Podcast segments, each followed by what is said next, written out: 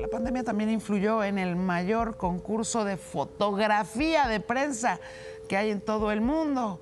Vea nada más, vea nada más que belleza en la forma de capturar el momento y capturar la historia. Good visual journalism, ethical visual journalism, um, is so important in our day and age these days uh, when we are. Días atrás, nuestro compañero Pablo Tosco ganó el primer premio del prestigioso World Press Photo, el certamen de fotoperiodismo más importante del mundo en la categoría de temas contemporáneos. Su fotografía es un retrato que revela los efectos de la terrible guerra civil que está asolando Yemen. Es una síntesis, a través de la historia de Fátima, de seis años de conflicto y crisis, con todos sus minutos, horas y días llenos de incertidumbre, de pérdidas y de la oscuridad abrumadora que supone una guerra de esta magnitud. En nuestro episodio de hoy nos encontramos con Pablo para conocer más sobre su trabajo, el premio WordPress Photo y de la vida de las familias yemeníes.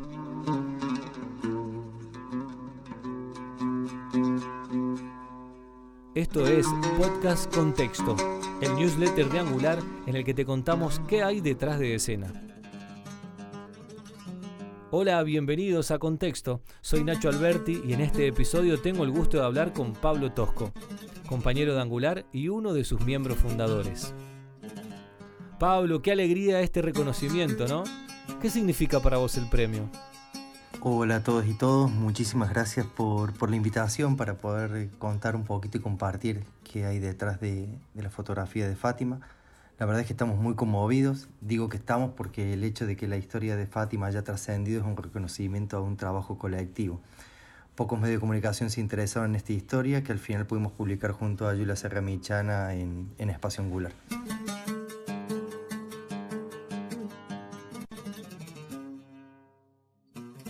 Han pasado días que se convirtieron en años, Seis años en los que la población de Yemen ha tenido que afrontar día a día la tragedia de la guerra, la destrucción, la pérdida de vidas, el desplazamiento forzoso, el colapso del país y el hambre, la otra herida de esta guerra. Dos años y medio de gestiones administrativas, logísticas para poder entrar a un país que lleva cinco años en guerra y que el agujero informativo es de unas proporciones descomunales, tanto en relación a lo que sucede dentro del país como la interferencia exterior de países como Arabia Saudí Irán y el rol de la comunidad internacional en la venta de armas a países que están violando sistemáticamente los derechos humanos. Una de las pocas cosas que sabemos de Yemen es que sufre un gravísimo conflicto que, sin embargo, es muy difícil de documentar.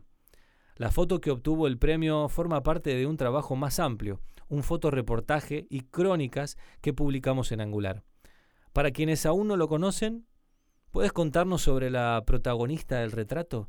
¿Quién es Fátima y qué representa? Conocimos a Fátima en las costas del pueblo de Coromeira mientras preparaba sus redes de pesca para iniciar su jornada laboral en medio de un cementerio de botes destruidos durante los enfrentamientos armados. Desde el inicio de la guerra, 4 millones de personas se han visto obligadas a abandonar sus hogares, más de 24 millones de personas necesitan ayuda humanitaria como agua y comida o refugio. Estas cifras describen la tragedia pero no la explican y por eso queríamos que a través del testimonio de Fátima pudimos poner en evidencia las múltiples opresiones por las que estaban atravesadas gran parte de las mujeres yemeníes por su condición de mujer, sin acceso a la educación, forzadas a casarse cuando son aún muy niñas, por vivir en zonas rurales y por ser pobres.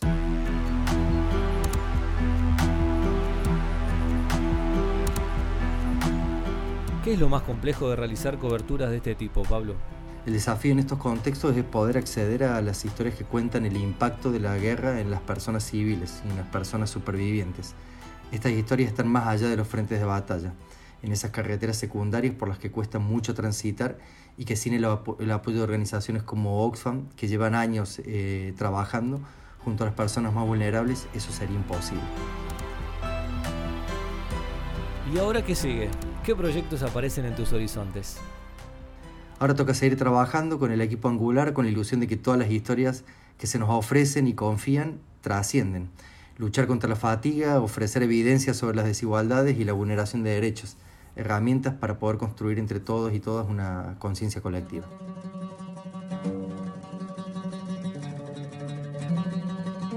Esta es otra producción de Angular, realizada con esfuerzos autogestivos e independientes. Si querés formar parte, podés apoyarnos y contribuir para que continuemos creando contenidos alternativos de calidad. Suscríbete y envíanos tus mensajes. Los tendremos en cuenta en el próximo episodio de Contexto. Si les contás a otros de Angular, siempre será una buena noticia. Hacemos lo que queremos. Hacemos periodismo narrativo.